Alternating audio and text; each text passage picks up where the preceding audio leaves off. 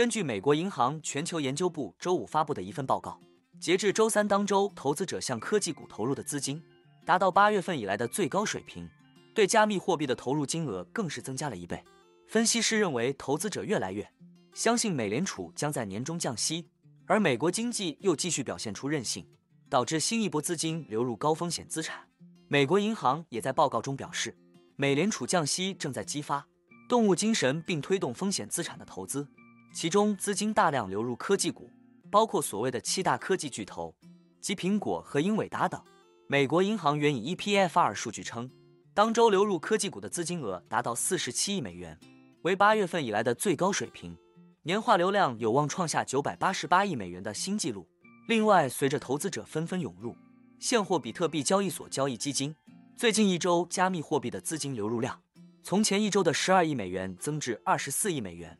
帮助推动比特币触及接近六万九千美元的历史高位。另一个数据显示，二月份投资者向十大现货比特币 ETF 共计投入了六十二点一亿美元，下半月投入了四十一点八亿美元。资金流入激增，帮助比特币实现了二零二零年十二月以来最强劲的百分之四十五月度涨幅，而较小的加密货币以太坊则创下了自二零二二年十二月中旬以来的最大月度涨幅，上涨百分之四十七至三千五百美元附近。与此同时，美国银行表示，新兴市场股票出现自十一月份以来首次资金外流，额度达到十亿美元，这是自十月份以来最大的外流金额。那我们今天的内容就先分享到这里。如果您有房产买卖委托或是相关问题，都欢迎留言私讯我。那我们下一支影片见了，拜拜。